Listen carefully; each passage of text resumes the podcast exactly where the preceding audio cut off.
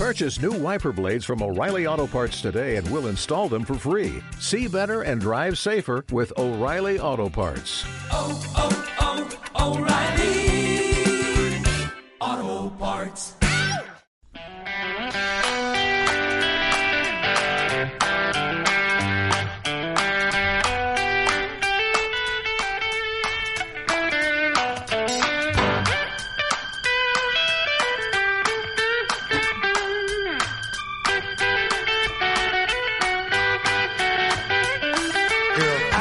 Buenas tardes, estamos aquí una semana más en Comer y Contar, el programa gastronómico de Inforradio de la Universidad Complutense de Madrid.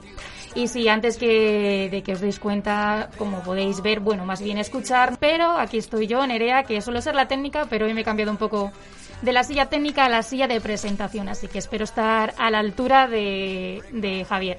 Bueno, pues desde Comer y Contar nuestra labor es enseñaros nuevas recetas, entreteneros con nuestras historias gastronómicas, que la tarde de los sábados se os haga más amena, ahora que la mayor parte del tiempo pues seguimos todavía con las restricciones y, tenemos un límite para estar fuera de casa, ¿no? Eh, Nos podéis escuchar ya que estamos en Spotify también, podéis oírnos, así que siempre que os aburráis ya tenéis cómo entreteneros, escuchándonos desde Spotify, Comer y Contar. Y dicho esto, empezamos. Pues bueno, ha acabado la Semana Santa, se acabaron las vacaciones, lo que supone que las televisiones renuevan otra vez sus plantillas. Y así ha sido en el caso de Televisión Española, que ha vuelto a incorporar en, su parrilla Masterchef. Nosotros, como buenos colaboradores, pues lo comentamos, os hablamos de ello, un poco sobre el programa, lo que ha pasado, lo que ha ocurrido. Y, y también hablando de viejas secciones, eh, vuelve a nuestro programa el horóscopo tan ansiado, ese horóscopo de, de Julia, nuestro horóscopo gastronómico. Y quien nos sigue semana a semana sabe que nos gusta homenajear cada programa a una cosa en concreto, a un día internacional, a una cultura. Así que hoy lo vamos a hacer con la comida chilena. Vamos a homenajear el Día de la Comida Chilena. Como bien he dicho antes, hoy volvemos a la carga con los debates de Masterchef. El pasado martes empezó una nueva temporada y Gema, nuestra experta en Masterchef eh, y en reality, nos cuenta algunos detalles. ¿Qué platos cocinarán los aspirantes para poder acceder al programa? Break my heart. De Gema pasamos a Miguel, que es el encargado de hablarnos sobre la comida chilena. Va a ser el encargado de celebrar este día. El pasado jueves día 15 era el día donde se conmemora la comida típica de este país latinoamericano. ¿Qué ganas tenemos de, de escucharte, Miguel? A ver qué nos traes.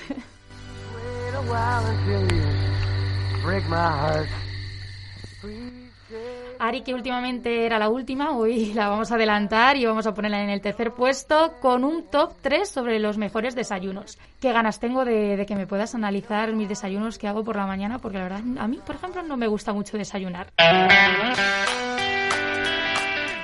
Y como he mencionado antes, el ansiado horóscopo de Julia vuelve por fin a esta temporada a nuestros estudios. Otra cosa no, pero Géminis y Acuario en este equipo no faltan. Somos aquí los que creo que tenemos ahí los mismos meses. A ver qué nos deparan los astros y, qué comidas nos depara, nos depara nuestro futuro también. Pero antes podéis seguirnos en nuestras redes sociales, en Instagram, arroba comer y contar, y en Twitter como en la onda. Ahora sí que sí, empezamos.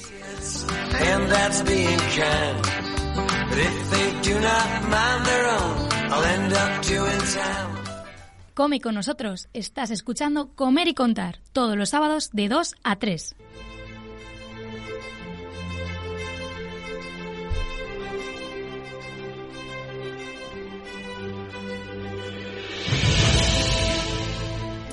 Bueno, Gema, ya ha empezado Masterchef, estarás súper feliz, ¿no? De, de que tu programa haya vuelto y tengo que decir que, que no lo pude ver, ¿vale? Yo tengo las noches un poco difíciles para ver programas. Eh, necesito un poco de tiempo en los estudios, en el trabajo, muchas, muchos proyectos. Así que nada, Gema, eh, es un placer que tú seas la, la persona que me va a contar qué ha pasado en este primer programa de esta temporada. Pues hola, buenos días a todos y a todas y no pasa nada que no lo hayas visto, te lo perdono. Como recompensa, pues yo te voy a contar todo lo que pasó y los platos más destacados que hubo. Por fin ha vuelto mi sección, como habéis dicho, y estoy muy contenta de poder contar en Masterchef Nobel con los nuevos integrantes que tiene, que están dispuestos a darlo todo por ganar y por dejarnos con los platos, vamos, deliciosos. En el capítulo del martes básicamente hicieron la selección de los nuevos protagonistas de la edición y hoy os traigo los platos tan ricos que vimos en el programa y que con esos platos entraron en, en Masterchef. Antes que de empezar, quería preguntaros si sois más de carne o de pescado. Bueno, Ari, dinos. Yo la verdad que soy más de carne, lo prefiero, pero el marisco, o sea, si metemos eh, en el pescado el marisco, prefiero marisco que carne. Pero si es pescado normal de toda la vida y carne, prefiero carne. Miguel. Yo en verdad un poco variado. eh, me da igual, una- o sea, se suele consumir, eh, yo creo que todo el mundo consume más carne, pero sí que me gusta también el pescado y, y- y algún, sí, marisco también. Mm. Julia. Pues yo la verdad que no soy ni de mucha carne ni de mucho pescado, pero prefiero la carne. Yo es que a mí el pescado no me hace mucha gracia, lo como de manera puntual. Yo también carne, porque pescado no me gusta nada. Bueno, Gemma, ¿Y yo también, yo también soy de carne. Yo sabes que tú y yo siempre tenemos ahí un, un poco de, de parecido en este sentido. Pues me alegro saber que hay otra de carne. Y también quería preguntaros, que nunca lo habíamos comentado, ¿qué plato haríais para entrar en Masterchef? Contadme vuestra especialidad. Uf, pues... Dios, chicos, no sé. No, eh, Es que tendrías que Eh, pensar ahí un plato en el que seas súper experto y que, y que sepas que... Los concursantes suelen hacer para entrar un plato que tenga significado. Es decir, la mayoría pues, eh, pues hacía esto con mi abuela de pequeña o esto representa Sí. a mi familia o a mi pueblo y en verdad también porque es lo que mejor saben recrear. Y muchas veces recomiendan que sea más sencillito que a que te compliques y luego no te salga bien. Pues yo entonces haría un plato que siempre me hacía mi abuelo muchas veces, que decía, venga, vente a almorzar, no sé qué. Y es, a ver, son calamares, o sea, es juntar pescado y carne. Justo como lo que has dicho ahora, es juntar calamares con carne de palomo, que no es la paloma, chicos, es, es, es parecido, pero es, no son las que veis por la calle. Y, y con cebolla. Y lo hacía así como en una salsita, lo refreía todo y salía como una salsa del jugo del palomo y, de- y del calamar y quedaba buenísimo. Y bueno, ahí mojando pan. La verdad es que es un plato un poco vasto, nada elegante para presentarlo, pero bueno, eso Pero es bueno, no riquísimo para el paladar, Lo ¿eh? importante es el sabor, está claro. Yo la verdad que eso nunca lo he Sí, probado, ¿eh? Nunca, esa yo. mezcla nunca. Pero yo como no tengo ninguna especialidad así, así, una cosa elaborada ni nada, pero yo creo que haría eh, un solomillo en salsa de zanahoria que tiene también cebolla y ajo y, y queda Ay, rico. qué rico. Pero es que no hay mucha ciencia, o sea, no hay que hacer nada. Es al horno y ya está. Pero a mí me gusta. Mucha ciencia. Yo, Mucha ciencia. yo también haría algo tipo alguna carne guisada o algo así muy de para presentar y que quede bonito y luego que sea algún un plato pues es un poco algo tradicional o algo así a lo mejor de, de donde soy y tal para explicar pues pues eso que de, de dónde vengo y tal y, y que es un plato que, que suelo consumir y eso pero algo algo de carne guisada seguro Yo tengo claro que haría un postre. O Ah, sea, bueno claro De chocolate seguro. sí, sí, sí, yo diría, mira, yo es que me representa el chocolate, entonces si no hago esto me matan. Julia, ¿y tú? Yo no tengo ni idea del plato que, que haría, pero seguro, seguro que utilizaría lo de meter algo de fruta o algo de flores, como nos contaba Ari, para quedar bien. Lo- a- o sea, metería o fruta o flores en un plato tradicional. Pues, eh, pero no se me ocurre ahora ninguno. Si tú le pones flores a un plato tradicional, ya es un plato súper moderno. Sí, sí. O ramitas así. El emplatado es súper importante. Puedes poner una paella en un emplatado así bonito que, vamos, quede súper moderno. Bueno, pues para los que antes habéis escogido pescado, en el programa básicamente vimos mucho, pero mucho bacalao, que fue el favorito como opción para representar. Os voy a contar un poco los platitos que hubo de pescado y luego pues los comentamos. Vimos bacalao al pil pil, que es muy común y muy rico. Bacalao fresco con salsa de ajo negro. Bacalao confitado a baja temperatura con una base de mejillones al vapor y marinado a la lima. Ya aquí nos vamos complicando. También añadió puré de patata y calgot, que el calgot es una especie de cebolla tierna que tiene así forma de espárrago, es una verdura. También vimos bacalao confitado y tempura. Y vimos también otros pescados como salmonete con salsa de pimientos y salsa con sus propias espinas. Vimos también sushi con bebida fermentada de arroz y eh, un rape salteado en oliva negra. ¿Qué os parecen? Vale, Pues, tal cual y lo ¿qué nada cuentas. Yo sé. Sí, Julia. Que digo, a mí no me parecen nada sencillos ni nada No, tradicionales. claro, por eso digo, el título que le ha puesto es un poco bastante elaboración, Bueno, ¿no? había, hay algunos que en verdad los veías y cuando lo contaban no eran tan, tan, tan difíciles. Lo que pasa es que les ponen estos nombres que dices, madre Claro. mía. Yo, por ejemplo, ¿qué es el, que has dicho que era el pil pil, Sí, el pilpil es muy común. Sí, pero el que pescado has dicho, porque es que yo sí que... Bacalao. Bacalao. Yo lo he hecho con gambas, porque es muy típico de Málaga, lo probé allí, aprendí Ay, a sí. hacerlo y no está Súper complicado. Sí, sí, pero con, con bacalao no lo, no lo he probado, pues mira. Yo sí, y es yo que sí. el bacalao triunfó. Yo me suena mucho, vamos, no, es que lo he probado y, y sí que está, está muy, muy rico el bacalao en ese estilo. Y el resto de platos me parecen muy elaborados, no sé, el nombre muy elaborado y, mm, y seguramente, como dices, pues luego no, no era para tanto, pero, pero sí que lo parecen. Tengo que decir que también me ha llamado la atención lo del calgot, porque has dicho que es una cebolla alargada en el estilo puerro. Yo eso en mi pueblo lo, lo llamo, porque mi abuelo tiene mucho, muchos calgots, pero no lo llamamos así, lo llamamos cebolla alargada más que así. Pues Y, no lo había y oído, eso, ¿eh? y eso me lo como ya así crudo, en plan, tú te lo coges y... Sí, también lo dije. Y lo muerdes. Es como una cebolla tierna, Sí. pero tiene forma así de espárrago. O sea, que te lo puedes Oye, comer... Es que igual, eh, no sé si es otra cosa o me estoy liando yo. ¿No son los calzots estos con salsa? ¿No es eso? Calzot, no, calgot, ha dicho, ¿no? Es calgot. A ver, depende Claro. también de la comunidad donde vivas. Esto es porque creo que el que lo hizo era catalán, pero a lo mejor depende de la comunidad se hizo Claro. de una forma u otra. Ah, claro. Yo, yo tenía entendido que se decía calzot y sé que son muy comunes en Cataluña y creo que en Valencia también para comer con salsa. Claro, pero yo creo que es y pues hacer una calzotada de toda la vida, ¿no? Sí, pero que como cada uno lo dice, de una manera me refiero. Mm. Pues a mí la verdad que ni me suena eso y, y yo el plato que, o sea, lo que probaría de todo lo que han mencionado, aunque la verdad no me lo imagino porque no, la mayoría no sé ni, ni cómo son ni nada, eh, probaría el sushi porque me encanta y seguro que me gustaría, entonces ese es seguro que daría en el clavo. El sushi, la verdad que fue una gran, eh, como una gran sorpresa porque como que la, la protagonista, que además era de origen asiático, recreó sushi, pero además súper elaborado y además creó una bebida fermentada. No sé si habéis ido al sushi, pero cuando vais, pues tienes a lo mejor algunas sopas o algunas bebidas, pues era arroz. ¿Era arroz? Pues era una bebida de arroz. Bebida de arroz. Se vende... Sí, sí, que nunca la había visto en verdad. como yo no la había sustituto, de, visto. sí, sustituto de la leche, tú puedes eh, bebida de vegetal y, y hay bebida de arroz. No sé si era lo mismo, pero es será parecido, básicamente. A lo mejor ella sí que lo hizo propiamente, o sea, que lo hizo Sí, bueno, elaboración propia. A su terreno. Sí, Claro. pero como es arroz fermentado, yo creo que es eh, una bebida típica que al, eh, al estar fermentado igual lleva algunos grados de alcohol. O sea, no es lo mismo que, entre comillas, la leche. La, de- la kombucha, por ejemplo, es algo fermentado también, ¿no? A lo mejor es así Sí, ese estilo. Sí, Puede sí, ser. más o menos. es así. Ah, bueno, pues eso, eso lo probaría, fíjate. Me, me- seguro que si hay un choque de sabores. Sí, la verdad que tiene muy buena pinta. Bueno, pues para los que habéis cogido carne, que también tenéis vuestra parte, hubo también muchas especialidades. Hubo carrillera guisada con puré de patatas, parmesano y trufa. Hubo también pechuga de codorniz con cebolla caramelizada con salsa de trufa. Croquetas rellenas de carne, piñones y cebolla. Albóndigas de magret de pato con salsa de chocolate. Cuidado. Lengua de ternera. Y un gazpacho manchego con perdiz y conejo. Toma ahí. Madre Esto mía. sí que era un poquito más complicado que el pescado, porque hicieron unas mezclas que yo decía, madre mía, albóndigas con salsa de chocolate, croquetas con piñones, no sé.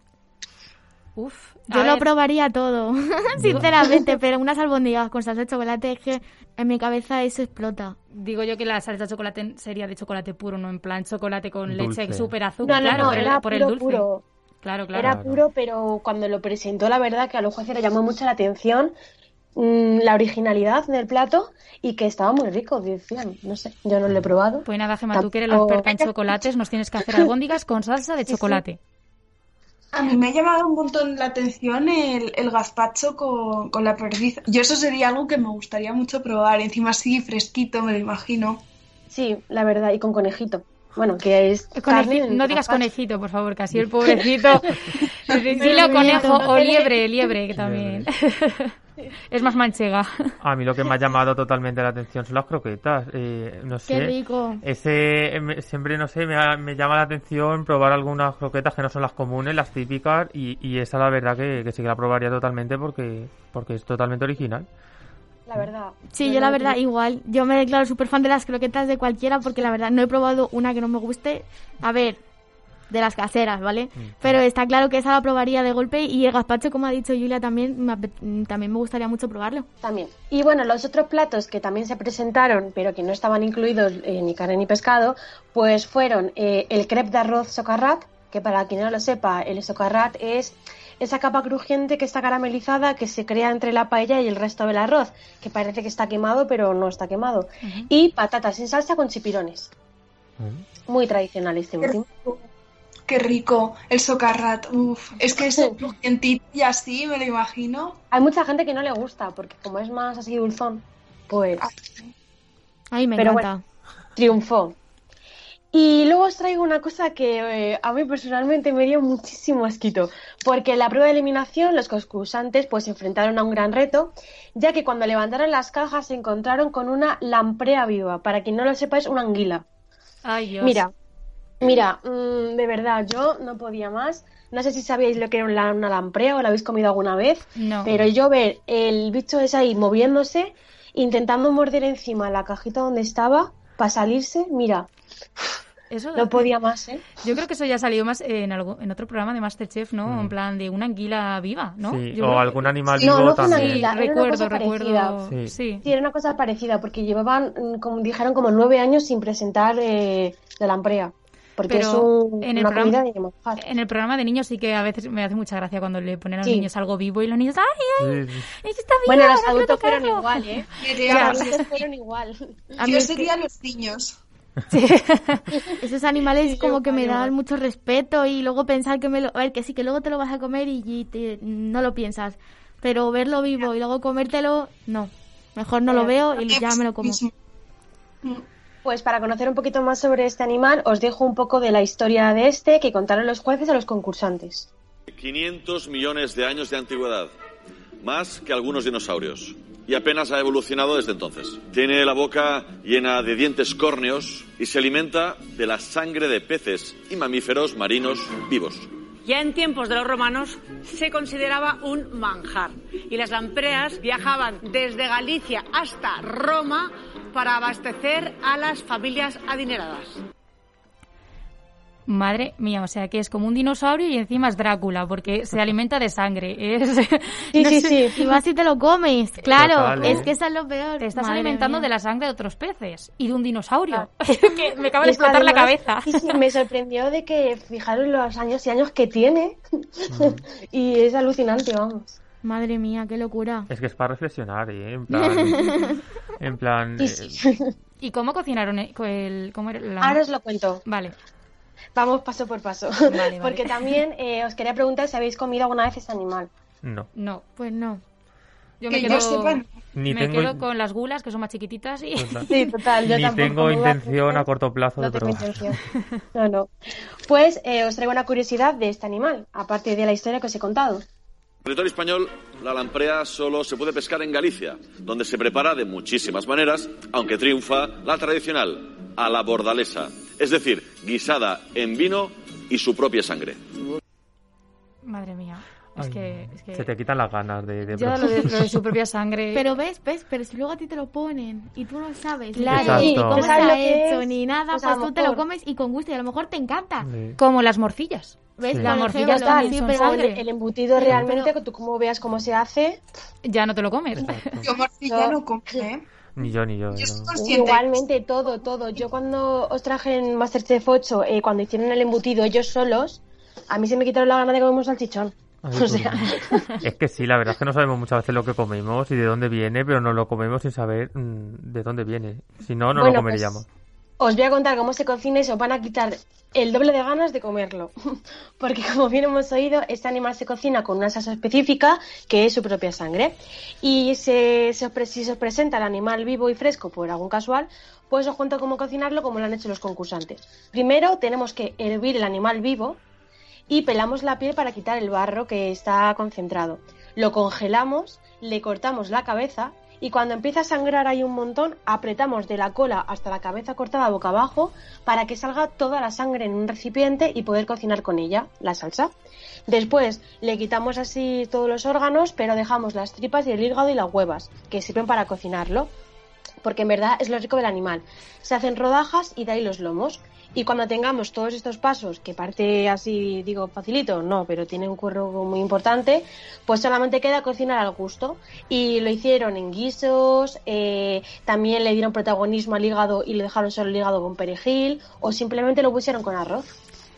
Mira, Gema, no sé si estás describiendo una receta de un plato o una tortura en plan del siglo XVIII. Yo cuando lo estaba viendo, sobre todo el momento que aprietan de la cola abajo para sacar toda la sangre y todo, yo estaba, mira, porque tienes que hacer el programa, si no hubiera quitado la Me, tele. me acabo de acordar del episodio de Los Simpsons de eh, meto cuchillo, saco Ah, tripas. Pobrecito, pero es que hervirlo vivo, luego sacarle la sangre, luego Bueno, cocinarlo. dijo el cocinero, porque luego tienen algunos problemas con lo de los animales, dijo el cocinero que era la forma más fácil y menos dolorosa para él. O sea, que una vez que lo hervías, realmente ya como que moría. Y yo le quiero preguntar a ese cocinero, ¿él le ha preguntado a la anguila esta si le duele de verdad? Porque es que, ¿cómo No, lo no, sabe? no, Vale. claro, Él la cocina y se lo come y le dan una estrella Michelin. Anda, míralo. Emma, yo me he quedado con una duda. Eh, es que yo no pude ver el programa y, y ansío por saber si luego eso tenía buena pinta. No, era horrible, porque era eh, la salsa era como como marrón, o sea, como una Ay. como una salsa albóndiga, que realmente no es bonita, pero está rica. Bueno, yo no sé si estaba rica. La salsa era como un yo qué sé cómo decirte, es que era horrible, era como marrón, Claro, sí, era como marrón y color encima sangre frita en coagulada, plan, o sea, sí. no era de Uf. esto como un purecito. Y luego los trozos sí que es verdad que eran como un pescado, menos el hígado que era verde. Dios mío. Eh, eran como, era como un pescado, pero es que la salsa es que era horrible, de verdad. Es que mira, la que mejor emplató fue una chica que lo puso así como si fueran albondiguillas, que bueno, le dices, bueno, no queda tan feo, pero es que la salsa era feísima, era horrible. Eso no te entra por los ojos tampoco. No sé, Y- apetecerme no me apetece. ¿eh? No, no.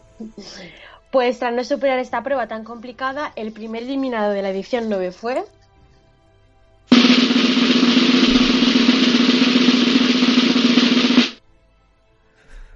Jesús. Y hasta aquí. Oh. No sé quién es Jesús, pero qué pena.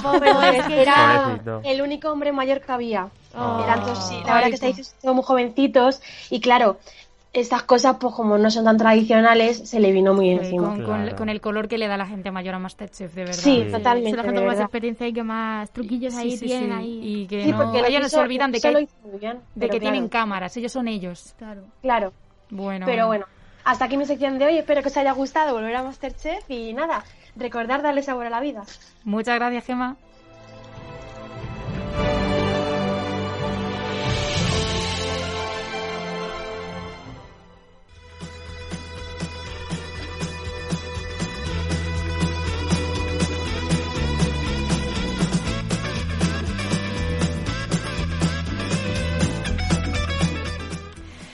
El pasado 15 de abril fue el Día Nacional de la Comida Chilena, como hemos dicho en la presentación del programa de hoy. Miguel, espero que, que esta comida te haya parecido curiosa y que nos cuentes algo más sobre las recetas de este país. Bueno, pues buenas tardes a todos nuestros oyentes. Y hoy, pues como veníamos comentando, os quería comentar esta festividad que se lleva celebrando desde el año 2009, cada 15 de abril. Con el objetivo de relevar su importancia en la cultura, identidad y patrimonio de este país, esta celebración se instaló pues, en el país con el objetivo principal pues, de impulsar el turismo gastronómico nacional. Pero antes de comentar algunos de los platos más típicos de, la gastronomía chilena, puedo decir que su gastronomía es una muestra de la mezcla entre la cultura indígena, pero también un aporte de la cultura española. Con el paso de los años, pues han tenido también una influencia, aunque a menor escala, pues otras culturas europeas, pues como la alemana, la italiana o la francesa. Y un rasgo que caracteriza a la cocina chilena es que mantiene unos sabores únicos debido bueno, pues a la mezcla y diversidad del país. Además de que las preparaciones de algunos de sus platos pues pueden variar según la estación del año, un dato que me parece bastante sorprendente. Y antes de antes de comentar esto algunos de los platos, pues os quería preguntar pues si conocéis algún plato chileno o, o que, o cómo os imagináis que son los platos de este país. Aquí seguro que Ari tiene más conocimiento, ¿no?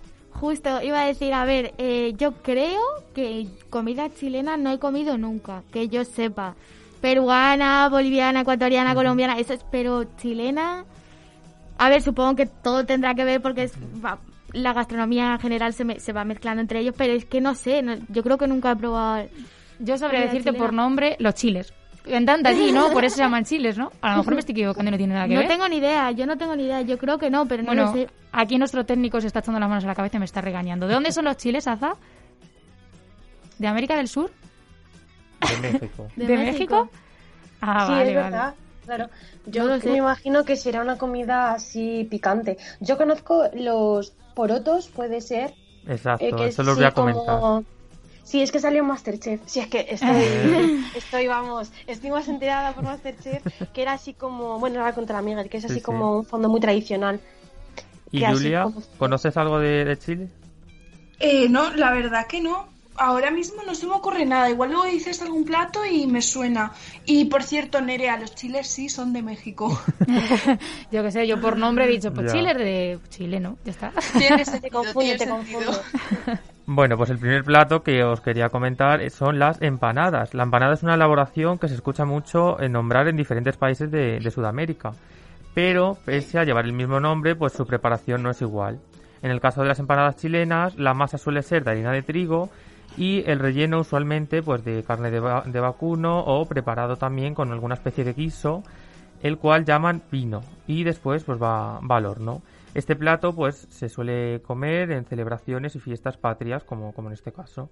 Y una, una curiosidad del plato es que en algunas zonas pues se pueden encontrar en el interior de las empanadas eh, el pino, que es como lo llaman ellos así el relleno de, de las empanadas, y también pues huevo cocido. El segundo plato que os quería hablar son las humitas. Esta preparación no es solo típica de Chile, también es consumida en otros países pues, de, este continente, aunque es llamado en otros países pues, con otros nombres. Se trata de una, ma- una masa a base de maíz tierno, como, conocida en, Chi- en Chile como choclo, la cual se puede alinear y envolver en hojas de maíz o mazorca. Posteriormente, pues se puede, se puede hervir o al vapor para cocinar y bueno, pues una vez listo ya se sirve caliente. La mayoría de los países lo conocen como tamales, aunque en Venezuela se les puede encontrar como ayaquitas.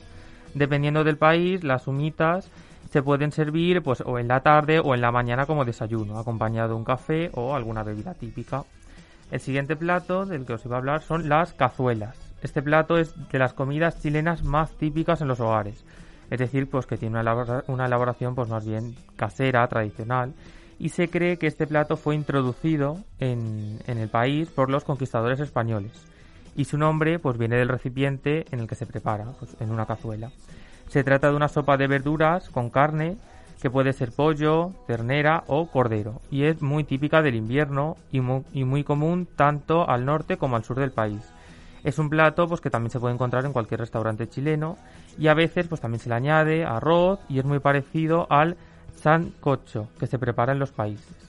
Y ahora sí que eh, lo que decía Gemma, los, los porotos, que este plato es el que más define al, al país chileno. Incluso hay un dicho que es eh, que se dice que es más chileno que los porotos, dando a entender que no hay nada más eh, patriótico pues que, y más propio de Chile que, que este plato. Es un plato más bien típico de las zonas campesinas y tiene un aspecto pues bastante tradicional. Los porotos se suelen cocinar en una especie de guiso al cual pues se le añade eh, pues mm, pilco, que es una, una salsa de, típica de allí, o mazamorra, que es otra salsa también con distintos ingredientes y, distintas sustancias pues que, le dan un sabor típico. Y como acompañante pues suele ser en, en- en ensaladas que se usan pues también en platos como este. Lo mejor es prepararlo en invierno ya que es un plato pues bastante caliente y además el choclo o maíz, que, ahora os voy a comentar otra cosa también de esto, eh, se prepara con, con este plato y dan eh, al final de la primavera en Chile pues la maíz es cuando más se- se suele consumir allí en primavera. Y ya eh, por último, antes de, de escuchar eh, otros platos, el pastel de choclo, que como decía, pues es lo que llamamos aquí maíz. Este plato se trata de una pasta horneada a base de maíz tierno, la cual, pues dependiendo del lugar donde se prepara, es dulce, salado o relleno de carne. Y este pastel es similar al pastel de elote de la cocina me- me- mexicana o al pudding de maíz inglés. Este plato es uno de los más recomendados si visitas Chile. De estos cinco platos, bueno, ya veo que Gema sé que conocía uno de ellos, pero ¿os suenan eh, o algo, algo parecido? Sí, sí, a mí sí, la humita también se come en Ecuador y, y se puede ser salada o dulce. Y tú cuando la ves, como has dicho, está envuelta en hoja. Entonces tú ves eso y no piensas que te vas a comer eso. Luego tienes que abrirla porque está súper envuelta, porque eso se deshace. Es como una masita, te- tienes que sacarla, sacarla, sacarla y, puede ser dulce o salada. Y está más rica la salada. Y se toma normalmente de desayuno, también de merienda, pero la mayoría de veces es con un café. Y eso se desayuna. Y las cazuelas también están súper ricas y hay distintos, o sea, no sé, no, no recuerdo cuál has mencionado, pero hay eh, algunas que pican más, otras que llevan más carne y están también súper ricas. Esas son las únicas que yo sé, sé cuáles son, los demás no. Pues eh, yo tengo una duda porque yo el año pasado fui a un restaurante aquí en Madrid y pedí humitas porque me dijeron que estaban súper buenas, que lo tenía que pedir, pero no me trajeron eso, me trajeron como una especie de, de empanada rellena de carne y verdura. Era para que os hagáis una idea de más o menos lo que era. Y se llamaba humitas y es que el, el restaurante era una mezcla entre italiano y me imagino que, no sé si chileno, bueno, de algún país de Latinoamérica. Entonces no sé si es porque eh, coinciden en el nombre, pero son cosas distintas o porque debieron de hacer algo fusión y, y cambiaron un poco la receta. Pues o te engañaron o ellos hacen las humitas de otra forma. Exacto. Yo solamente conocía el que os he dicho, pero por Masterchef, porque lo hizo una chica y ya está, los demás nada ni idea. Pero me ha llamado mucha atención lo de mm, los choclos eran lo que se parecía al maíz. Sí, sí, a mí también me pareció muy... Me ha llamado mucha atención. Sí, sí, a mí también, me, según lo vi en, la- en una imagen, yo sí que se lo probaría, la verdad, tiene muy buena pinta. Me- no sé si me parecía un poco como a la lasaña, o sea, pastel, pero es como si, no es dulce, evidentemente, es un pastel, pues a mí me parecía la lasaña, no sé, así como gratinado. Yo la verdad es que, a ver, lo de las empanadas, pues ahora que lo has dicho, ya he dicho, vale, sí, eso viene de allí, más o menos, pues lo- mm, yo hago, por ejemplo, empanada, la hago de otro estilo, pero sí que por lo menos es el origen es de allí, ¿no? De Chile. Y lo de las cazuelas que has dicho que, que quizás lo llevaron los conquistadores españoles. Y eso mm, es que aquí en España yo he ido, por ejemplo, a bares o incluso a restaurantes y tienes en la carta cazuela de no sé qué, cazuela de no sé cuántos. Hay mucho, muchos tipos de cazuelas. Entonces, lo más seguro es que eso fuera de España, se trasladó a, a Chile Sí, en ser. ese momento. Y, y me ha dado también la eh, curiosidad que, que el 15 de abril se celebra ¿no? esta fiesta y, y abril ya más o menos es prima, bueno ya es primavera y hace calorcito y casi todos los platos son calientes o la mitad de ellos has dicho no Mm. o sea Bueno, ahora vamos a escuchar alguno más, pero, pero sí en pero principio, que, sí, la que me verdad llama la que atención más- que ya hace una temperatura un poco más para no comer todo caliente porque no es pleno invierno pleno Sí. otoño y me ha llamado la, la atención eso no sé qué raro Bueno, eh, en verdad yo os he sí. contado los más mm, típicos Sí. durante todo el año y tal, pero bueno, ahora eh, vamos a escuchar otros cinco que también, pero vamos, que si quería decir Iba algo, Julia. decir- Sí, iba a decir yo que también es verdad que, que por lo que yo tengo entendido, en casi toda América, a- o sea, Sudamérica, a pesar de que sea así como que haga muchísimo calor y tal, consumen muchísimo arroz o co- cosas muy calóricas. Mm, Yo tuve una amiga que se fue a estudiar allí el año, eh, el año pasado y, y eso, y consumían mogollón de calorías como porque era lo común para pasar el día. A pesar del calor, es como lo que les hacía tener energía. Es que eh, normalmente se come arroz todos los días. Aquí la gente come pan todos los días. A la hora de comer, allí se come arroz con todo, con todo, con, con lo que sea, con cualquier cosa se pone arroz, un poquito. ¿Ah. Es que esos países como que, eso te iba a decir, iba a decirlo antes, como que comen mucho arroz y también como que el picante predomina en todo. También. Así de Claro, pues, es muy tiene mucho que ver al final. Bueno, pues como os estaba diciendo, ahora vamos a escuchar de forma un poco breve, pues cinco platos más que he encontrado en un canal de YouTube que se llama El Viajero Feliz, que es un canal orientado pues a dar consejos a la hora de viajar, tanto de lugares que visitar como pues de gastronomía típica de cada país, como, como es este caso. Manchas a la parmesana. Para los amantes del marisco, este plato es un gran imprescindible. Las manchas son una variedad de almeja chilena, que en este modo de preparación van al horno, rociadas con abundante queso parmesano. Es un plato de origen italiano que nació en la región de Viña del Mar, y desde allí se extendió a todo el país. Las versiones más modernas de la receta pueden incluir un toque de vino blanco antes de hornearse, una auténtica delicia. Caldillo de congrio. Este es un plato en el que se destacan los sabores del mar chileno. Se elabora a base de congrio, un pescado que abunda en el Pacífico, cuya carne es muy suave y apta para prepararse en el horno al vapor o en caldo. En la forma del caldillo es una preparación muy gustosa. En la carne del pescado se resalta con la sazón de especies y vegetales. Malaya.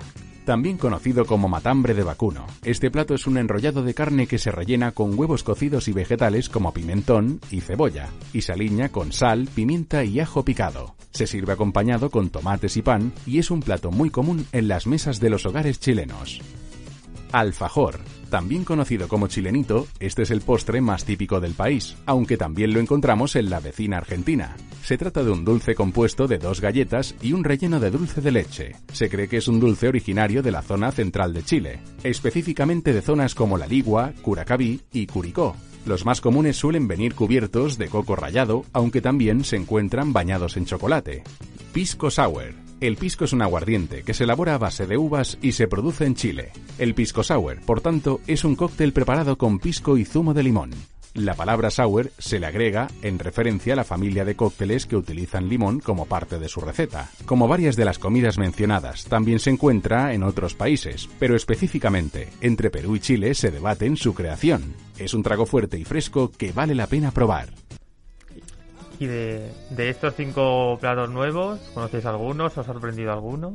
Yo en la matambra, por la descripción del plato, me suena que lo como mucho en Navidad. O sea, mi familia se llama mucho que es, era eh, carne enrollada con Sí. y por dentro huevo, verdura, pimiento. Exacto. Eh, todo eso mi familia lo hace mucho para, para Navidad. Que Está rico. Si es que Sí, sí, en realidad sí. es, una receta sencilla que tenga origen donde sea, se come en cualquier lado porque es, que está rico. Tienen distinto nombre, pero en verdad pero el lo mismo plato- es, claro, Sí, sí, sí. claro. ¿Y cono- conocías? Sí, los alfajores, mira, yo me llevo una decepción y yo tengo que decirlo porque eso sí, son dos galletitas con dulce de leche y tiene coco. Eh, Sin más. sin ma- o sea, yo me esperaba un sabor que te transporte, o sea, quiero decir, cuando, cuando tú estás allí y te lo comes, no te tiene que saber igual a cuando tú te lo comes aquí. O sea, es, es así. Pues no, sabe a normal. Eso- sabe a, a- No sé, no me supo a nada diferente que es lo que yo esperaba. Pues a mí me gustaría- Sí, A mí me me gustaría probar un montón ese de... Porque el dulce de leche... mm, A mí el alfajor me suena también de Navidad, pero me recuerda a... Es que lo he escuchado, digo, me suena mucho el nombre, pero ahora que lo está describiendo no sé realmente es si que lo he aquí- probado. yo- pero es que yo creo que aquí tiene, es que no lo sé, es que a lo mejor me estoy Yo rayando, aquí no lo he pero yo visto. creo que tiene otro nombre que aquí, pero también se hacen en Francia, que es, es que es ese A mí el nombre me suena muchísimo. Sí, sí, a mí también. Yo Y creo no. que es en el plan de los, nombre- de los, surti- Sí, de los surtidos de Navidad que hay un alfajor y creo que es como, no es un polvorón, creo que es como una galleta, es que no estoy muy segura. Ya, yo creo que sé a lo que te refieres, ¿no? eh, pero, pero sin dulce de leche. Yo lo, Sí, sí, a mí lo de la galleta me suena, pero el dulce de leche no. Por Sí. eso, El y el coco claro, también. El pero- coco, pero- ya. Es que no, es que os lo juro que es que me llevo una decepción porque yo decía, esto tendrá que saber, pues eso, a cuando te comes algo que no es de aquí y sabe a otro sitio, ¿no? Pues no, sabía normal. Entonces, a lo mejor será el sitio donde lo probé, razón. pero vamos, que no, sin más. Sí, dime. Que Nerea, que tienes, es que lo estaba buscando porque ya me queda con la duda y Sí. tienes razón, también se hacen aquí en, son así como galletas polvorón. Eso es, ves, es que me sonaba que era un polvorón, pero que tenía galleta.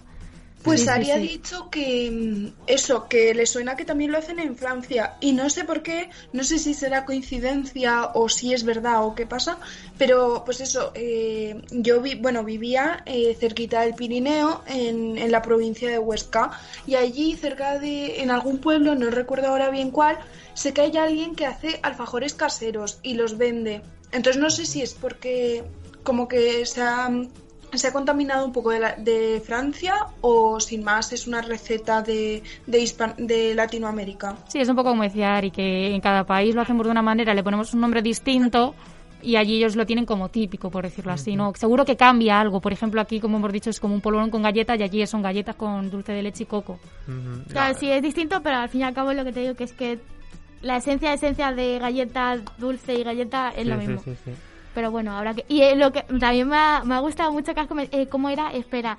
El, el, el aguardiente. Es Sí, que, el ¿cómo se llama? Bueno, va, eh, solamente pen- solamente recuerda la palabra aguardiente te, te, te empieza me empieza a dar calor empieza eso eso está muy fuerte muy muy fuerte y yo, Yo no sé nunca lo lo he entiendo, es probado. con el calor que hace o sea, eso sí que te lo digo antes has comentado Julia allí se come lo que sea porque como siempre hace calor eh, te comes caliente o frío porque siempre va a hacer calor entonces bueno pero el aguardiente es que eso me da hasta sudor de pensarlo porque eso sí que te da un subidón que flipas y, y la verdad que que me gustaría probarlo. Si es típico de allí, Ujú. hay que probarlo. Igual que el de México es brutal, el de Chile por ahí tiene que estar. Claro, a mí A también. mí eso siempre, siempre me ha llamado la atención porque en las películas así de Latinoamérica siempre sale el aguardiente.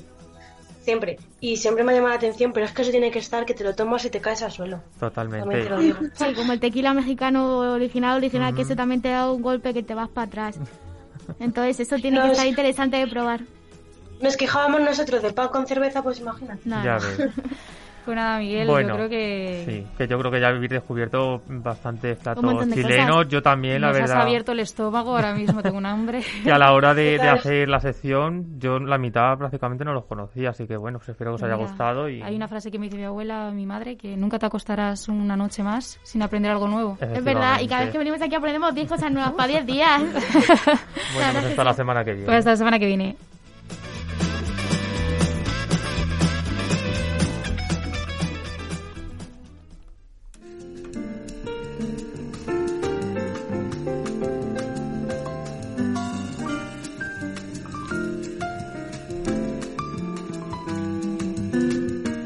Bueno, Ari es que es súper polifacética, te puede hablar de cualquier tema y cada semana nos trae un gran descubrimiento que, que nos deja anonadados. Tan pronto nos habla de las recetas con flores como nos habla de, de los mejores desayunos y eso es lo que traes. Un top 3 de los mejores desayunos que, Sí. que te ha llamado la sección. Que, o sea, ¿qué, ¿por qué? Pues la verdad que eh, lo estuve pensando, estuve pensando de qué hago de la sección esta semana, de qué puedo hablar. Y, y me pareció súper importante recalcar la importancia del desayuno porque yo llevaba toda mi vida sin desayunar. De, cuando te vas al instituto es que no desayunas porque te levantas con prisa, te vistes, te lavas y te vas. Y así durante años. Y claro, yo no, yo no, mm, como que no eres consciente o no le das importancia hasta que yo ya no puedo salir de casa sin desayunar. O sea, si me voy sin desayunar, eh, paso hambre durante todo el día. O sea, siento que no he, com- no he comido, me falta como Energía. algo, algo, he- algo he hecho mal. Sí, Sí. ya empezar el día. Entonces, pues nada, quería animaros a todos y también a nuestros oyentes a que, a que desayunen, pero a que desayunen bien, porque os voy a contar lo que es un buen desayuno y lo que lo llamamos desayuno porque estás comiendo, pero esto es más malo que bueno, en realidad. Bueno, pues ante todo, buenas tardes eh, a todos y hoy en Comer y Contar pues vengo a hablaros de mi comida favorita del día, eh, del ratito que me tomo todas las mañanas para empezar el día pues con buen pie. Eh, antes de empezar, eh, quería, o sea, antes de empezar a daros las buenas ideas para vuestros desayunos, quería compartir con vosotros la opinión de Fernando Fernández, bueno, que es un especialista en cirugía general y aparato digestivo, además de cirujano y profesor asociado de cirugía en la Universidad de Alcalá. Yo lo descubrí gracias al canal de YouTube que se llama Medicina Clara, que os lo recomiendo mucho para aprender también un poco de estos temas de la salud. Eh, y también tiene, tiene cerca de un medio millón de seguidores. El doctor Bueno nos va a contar las consecuencias de saltarse el desayuno de forma habitual. Saltarse el desayuno implica que nuestro cuerpo esté más debilitado. Que esté más debilitado nos va a hacer, lo primero, que no nos concentremos correctamente en lo que tenemos que realizar por las mañanas. Además, ese ayuno, esa falta de alimento, lo que nos va a hacer es que picoteemos de forma mucho más eh, insalubre. Tomemos bebidas con azúcares, fumemos más. Y, por supuesto, si hacemos deporte, quitarnos el desayuno nos va a quitar la energía suficiente para realizar de forma correcta el deporte diario. Además, si piensas que saltándote el desayuno vas a bajar de peso, estás totalmente equivocado. Exactamente, mira, yo pensaba, bueno, si no desayuno, pues ya me quito una comida, entonces ya espero a que coma y, bueno, fatal, lo peor que podía hacer. Lo que ha, co- ha comentado también que fumas más, es verdad, 100%, porque cuando uno desayuna, como que, o sea, o al menos me pasa a mí, ya no tengo, ya no, o sea, ya está por la tarde, como que no me apetece ni fumar, no, mm, estoy como sin energía, lo peor, lo peor. Eso La- es por, por el ansia, seguro que, que es el, el mono, pues lo digo, compensas con un cigarro. Tal cual, tal cual. O sea, el- lo que te digo, yo salgo sin, sin haber desayunado y ya el día ha empezado mal. Ya algo ya va mal. Entonces, claro, ya con cualquier cosa te, te saltas eso de en vez de comer, fumas. En vez de comer eh, un buen desayuno, picoteas de cualquier cosa que en realidad no te va a llenar y en realidad te, te está afectando más que en vez, si te sientas a desayunar bien. Entonces, bueno, vosotros normalmente desayunáis y si desayunáis, ¿qué desayunáis? Contadme. A ver, empiezo Yo ¿vale? Luego, luego yo. Yo no suelo desayunar, o sea, tengo temporadas, ¿vale? Hay temporadas que sí me levanto con el estómago abierto y me apetece comer, pero hay temporadas que no. Y tengo que decir que lo que ha dicho de que eh, pensamos que si no nos quitamos esa comida vamos a adelgazar, yo estuve haciendo una temporada el ayuno intermitente y en vez de quitarme las cenas, porque me costaba mucho quitarme las cenas, irme con el estómago vacío a dormir, eh, me quité los desayunos. Y solo bebía durante toda la mañana un café eh, hecho con agua, ni con leche. Y sí que es eso, me costaba muchísimo eh, soportar la mañana, me costaba arrancar, Arrancar. totalmente. Y estaba de mala leche, de, de, de- todo me sentaba fatal, ¿vale? También tengo que decir que lo empecé a hacer durante la cuarentena, que como estaba en casa, pues básicamente eh, yo me ponía con el ordenador a trabajar por la mañana y no, y no me acordaba de desayunar ni de comer nada hasta la hora de comer. Pero era duro, ¿eh? Y, y cuando, yo sí que lo noto que cuando desayuno pues voy con más energía, con más buen humor. Pero me cuesta mucho desayunar. El buen humor es que parece que es mentira, pero que de verdad que influye. Tú te levantas, te haces un buen desayuno, te arreglas y sales. Sí, que tienes, tienes que levantarte con más tiempo, pero empiezas el día distinto. Al menos desde que yo he empezado a hacerlo bien, bien, bien, eh, me siento otra. ¿Y tú? ¿Y tú, Miguel, desayunas? Yo, la verdad es que tampoco mucho. O sea, a mí me suele pasar un poco como a Nerea que me, levanto y no, no me apetece y según van pasando las horas del día como que tengo más hambre. Es como que en la cena es cuando tengo más hambre y en el desayuno nada. O sea, es que no me entra nada. Si acaso un zumo, un yogur, eh, algo de fruta, pero, pero nada. Y si ya me levanto algo tarde, pues directamente es que ya no como nada porque digo, ya me espero a comer. Pero por lo general no, no me gusta nada. O sea, no, es que no me entra, es como que me lleno solo de pensar que me voy a tomar un café o me hago una tostada y algo. Es que digo, me lleno, me lleno enseguida y paso. Y así, la verdad es que no sé que, sé que no está bien, pero, pero es que es así. ¿Y vosotras, Pues- Gema, Julia, contadme? Yo sí que desayuno, o sea, a ver, es un- estos días me, me siento con estómago un poco más cerrado por las mañanas, pero es de manera puntual. Yo soy eh, de, las que si hace falta se levanta media hora antes solo para desayunar. A mí me gusta desayunar y desayunar tranquila, sin nadie, y, y desayunar bien, tostadas, eh, leche, bueno, café, leche no tomo, em, fruta, o sea, de todo. Y eso es una cosa que me han metido mis padres en la cabeza desde que soy pequeña, me han acostumbrado a eso y es que ahora no puedo vivir sin eso. ¿Y tú, Yo es que lo que no sé, lo que no sé es cómo podéis estar sin desayunar. O sea, yo eh, os lo juro, es que va a sonar un poco así, pero es que yo me duermo pensando en el Nesquik que me tomo por la mañana. Porque es que yo me levanto y es que soy la persona más borde del mundo, en plan por las mañanas recién levantada. Pero es que me tomo el Nesquik y de verdad que es que soy, mm, ya está, es como ya, ya ha empezado mi día y empieza bien. Y yo suelo desayunar o con Nesquik o con, es que soy muy gorda, o con tosta rica o, o con crispy de chocolate. Si no, sería un, no sería yo. Pues te voy a contar, eh, Gema, eh, cómo mejorar tu desayuno si es que quieres, pero vamos, ¿eh? Que yo, Sí, yo sí, venga, también, yo también era desayunar eh, leche en squeeze, cereales, leche en squeeze, eh, galletas. Eh, jamás, jam- no se me pasaba por la cabeza ponerme a hacer un zumo por la mañana, no se me pasaba por la cabeza ponerme a pelar una fruta o, o a partirla o eh, en mi cabeza eso era no, no, no, yo leche, cereales y leche y galletas y, y lo cambié y me siento mejor. Entonces os voy a animar a que lo hagáis. Entonces, También, bueno, os antes, cuento. de, antes de que empieces, Ari, también quería decir que, que lo raro a Nerea y a Miguel es que no les diera nada no desayunando, porque a mí yo una época que no desayunaba, porque sobre todo en la cuarentena, como me levantaba tan tarde porque me acostaba muy tarde, directamente comía. Y es que me daban hasta me daban mareos. Entonces que, Sí, sí, sí, yo recuerdo, sí, es verdad.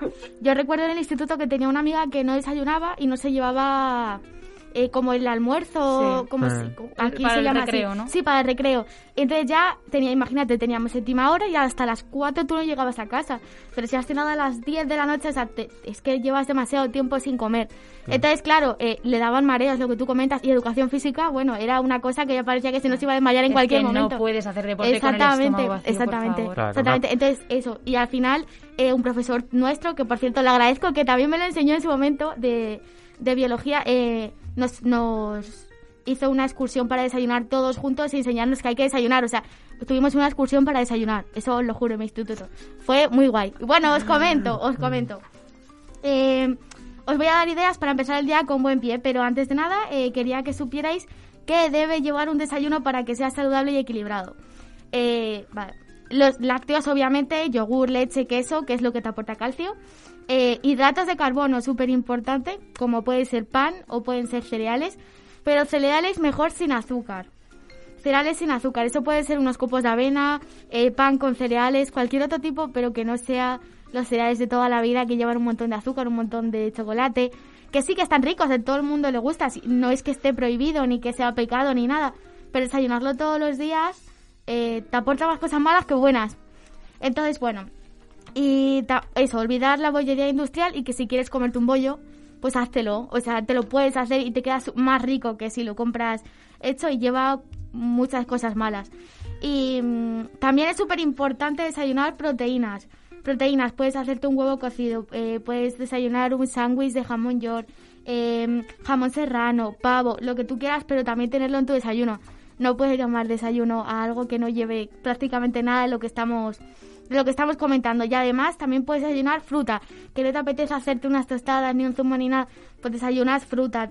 Una macedonia, una fruta sola, lo que tú quieras. Una cosa de esas te va a ayudar un montón y además te, te sube el ánimo. De verdad que te lo sube.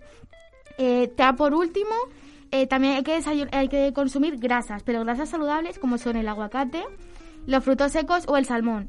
Qué locura, ¿no? Desayunar salmón. Pues si te vas a desayunar salmón, eh, tu cuerpo cambia, tu metabolismo cambia si lo desayunas muchas veces y, realmente te da energía que necesitas y no tantas calorías que no son tan, tan buenas, sino energía. Tú lo que quieres es desayunarte, o sea, desayunar y encenderte, arrancar y empezar el día, que normalmente lo tenemos siempre lleno de cosas. Entonces hay que desayunar fuerte. Y bueno, ya está. Ahora me preguntaréis, pero Ari, ¿cómo voy a comer todo eso por la mañana? Que si huevo, que si cereales, que si leche, que si yogur. Pues bueno, para eso estoy, para daros eh, tres ideas con las que empezar el día eh, con el pie derecho. Eh, lo primero que vamos a hacer es dejar de lado los cereales, lo que os he comentado, y, vamos a hacer, vamos a impulsar nuestra creatividad.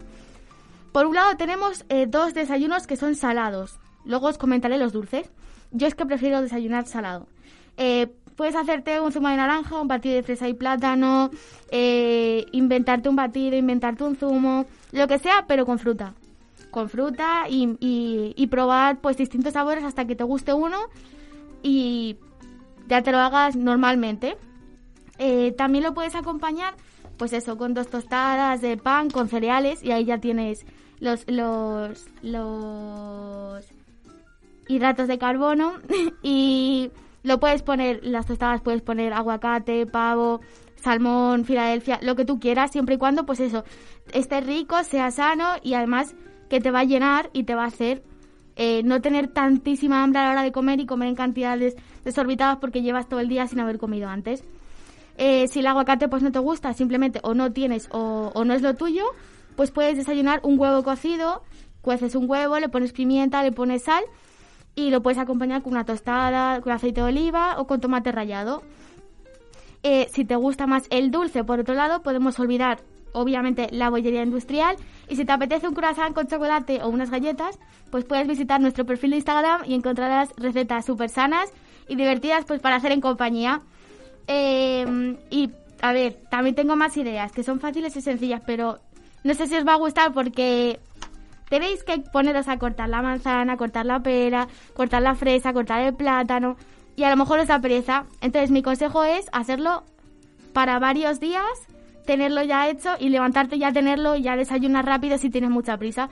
Eso parece que es poco, pero si tú te lo pones en cantidades grandes al ser fruta es bueno y no tienes que estar pensando que es muchísimo si no te pones buena cantidad y, y te llena. Entonces, bueno, yo con esto os he dado mis consejos para que desayunéis todos los días. Si os da pereza hacerlo, lo podéis hacer el día anterior.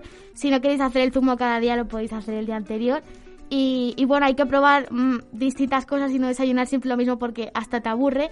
Y, bueno, eso, lo mejor es curiosear y, y aprender un poco también, aunque no es cocina, cocina grande, pero sí es aprender un poco más de, de ti mismo y de la alimentación saludable. ¿Qué opináis? Ari, nuestra mami gastronómica, aquí recomendándonos lo que tenemos que hacer. Yo opino que, a ver, yo es que mi estómago es un poco, ¿cómo decirlo? Exquisito a la hora de desayunar. No suelo desayunar, pero cuando quiero desayunar mmm, siempre tiro a lo dulce. Pero me gusta, por ejemplo, mucho las tostadas con aguacate, tomate y un poquito de sal. Me encanta pero me cuesta, me cuesta. Y lo que dices tú, me levanto rápido, eh, voy siempre con prisas, no me da tiempo a elaborar, pero sí que a lo mejor el día de antes me echo en plan unas tortitas solo con clara y, huevo y leche y, algo así, pero... Claro, yo he tirado cosas rápidas porque para elaborar eso, cosas así tenemos en Instagram, hay un montón de recetas, tenemos lo de las galletas, tenemos los croissants de Nutella, tenemos un montón de cosas que la gente lo puede ver, lo haces, haces para varios días, para hoy, para mañana, para pasado. Y eso es súper divertido y en realidad es mejor que desayunar una cosa más rápida. Y respecto a eso, hacer bizcochitos así saludables, que pronto voy a subir un bizcocho de limón que, vamos, se va a caer la baba. Eso lo podéis hacer y tenéis para desayunar toda la semana Toda la bizcocho de limón. ¿eh? Y además que Total. eso, lo haces, te lo comes y te da otro, otra energía, te levantas de con ganas, como dice, como dice Gema, de comértelo y ya empezar el día distinto. La verdad es que sí.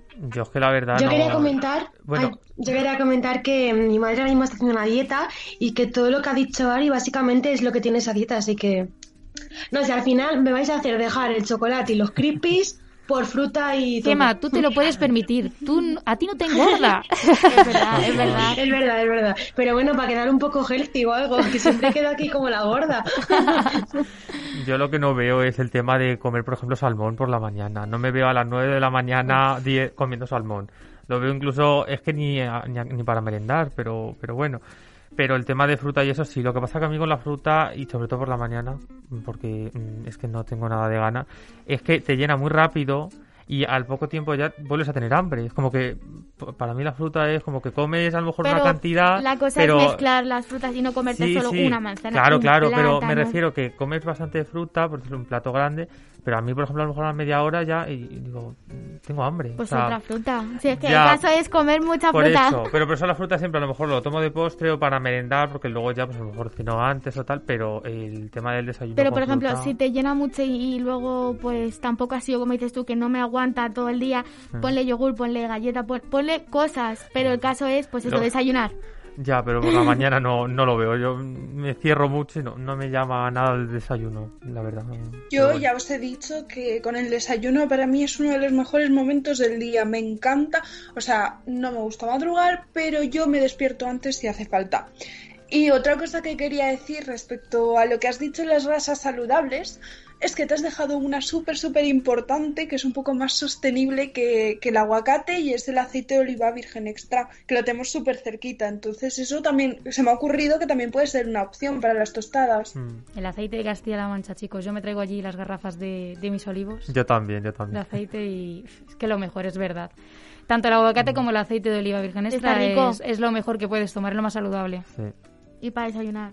Y para endulzar algunas cosas hay esto que se llama stevia, Sí. Sí. que también... Uf, a mí ese sabor A mí tampoco, no me es ¿eh? dulce, me es amargo, ¿eh? No me lo probé una vez con café y dije, ¿esto qué es? No, No, no, no me gusta más el sirope de agave o la miel. La miel. La miel. Yo el- al café le echo miel. Pero bueno, es una alternativa para Sí, endulzar. sí, la miel sí. Pues nada, Ari. Pues hasta aquí ha llegado mi sección de hoy y bueno, espero haberos animado aunque sea a desayunar algún día. Intentaremos hacerte caso y, y desayunar a ver si así mejoramos un poco más nuestra salud.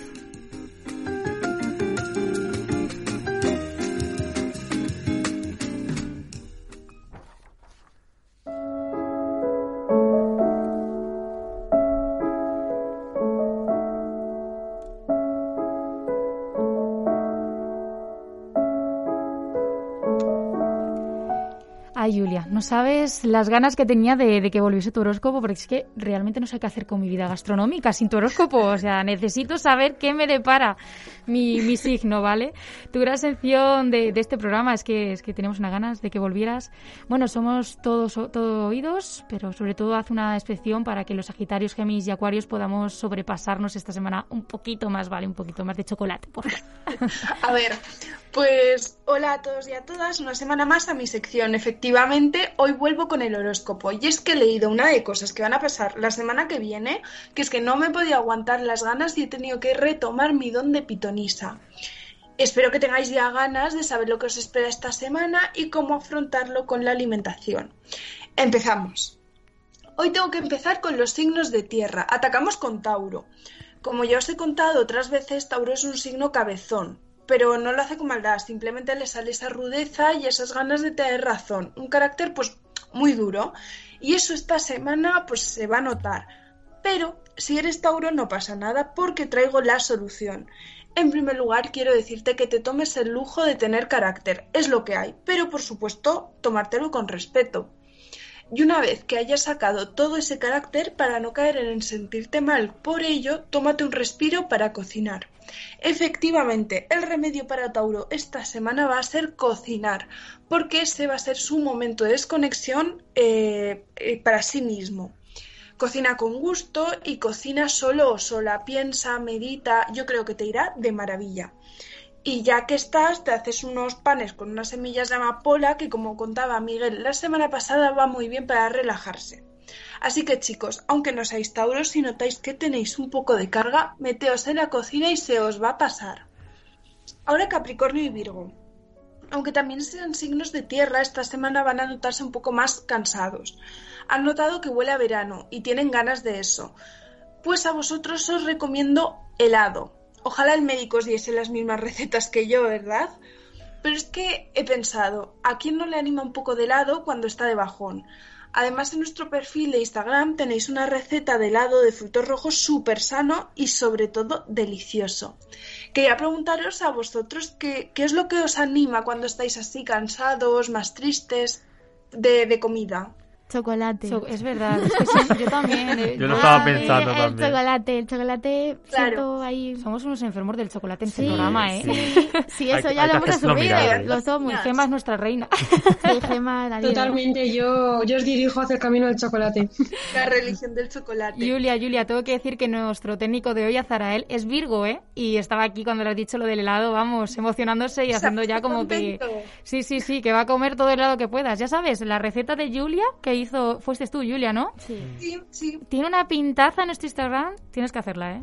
Dice que sí, que sí. Sí, ¿eh? Y luego que nos, nos manda un mensaje de si le ha gustado o no. Eso, Aza. Pues ahora vamos a calentar un poco esto y pasamos al fuego. Sagitario, Leo y Aries. Los tres signos parece que se han impregnado un poco de Tauro y aunque no tengan esa cabezonería, esta semana les, les va a tocar sacar el carácter. Chicos, necesitáis un respiro antes de verano, si no queréis explotar. Os recomiendo un par de tardes de relax en las que dominen la fruta, que pone de muy buen humor. Igual no tanto como el chocolate para Gema. En cuanto a Aries, Libra y Acuario, pues llevan un trote, están bien, están a gusto y se sienten tranquilos y superan los problemas del día a día, pero a pesar de eso no tenéis que descuidaros. Aprovechad para daros algún capricho, salid a cenar y así aprovecháis eh, algún sitio que os hayamos recomendado o pasad tiempo en familia y con amigos, aunque sea. ¿A ti, Nerea, qué te parece esto? Eh, ¿Te apetece pasar tiempo con tus amigos? Me apetece y es que de hecho lo voy a hacer este fin de semana. Voy a celebrar el cumpleaños de mi padre con mi familia y voy a, a ver a mis amigos. Así que, Sí, has- has- sabía es que eres una pitonisa real, de verdad. Es que has acertado en todo. Y ya para terminar, pues traigo a Géminis, que creo que Gema quiere saber ya si le voy a mandar más verduras, que me tiene allí enfilada. Pues Así la verdad que Géminis lleva unos días ansioso. Yo creo que está esperando algo de alguien y creo que lo que necesita es centrarse en sí mismo para que llegue lo que tenga que llegar. Para ello tendrás, Géminis, que hacer un planazo. ¿Qué te parece una pizza con amigos o, o si lo quieres alargar, pues un picnic de tardeo? Me gusta, me gusta la idea, ¿eh? Por fin no me ¿Te has puesto bien? verdura. Sí, sí, eh, a mí Este fin además te voy a hacer caso, lo voy a hacer, pero con chocolate de postre. Espero que nos invites, ¿eh? Sí, sí, os llevo la pizza y el chocolate. Sí, o el picnic de arroba comer y contar. Total, total. Esta, esta semana me gusta tu horóscopo, Julia. ¿Ves? Ya está estoy... Sí, sí, sí. Pues hasta aquí el horóscopo de esta semana. Espero que mis consejos puedan ayudaros a llevar mejor estos últimos meses de curso.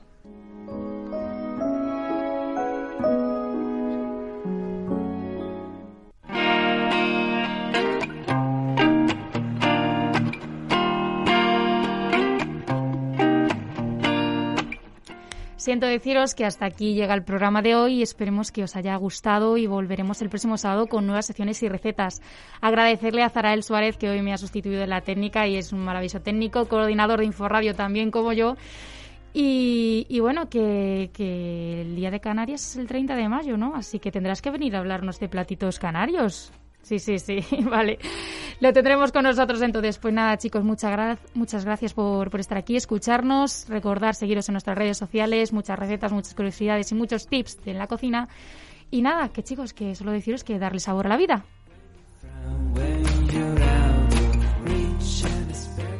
Comer y contar inforradio arroba gmail.com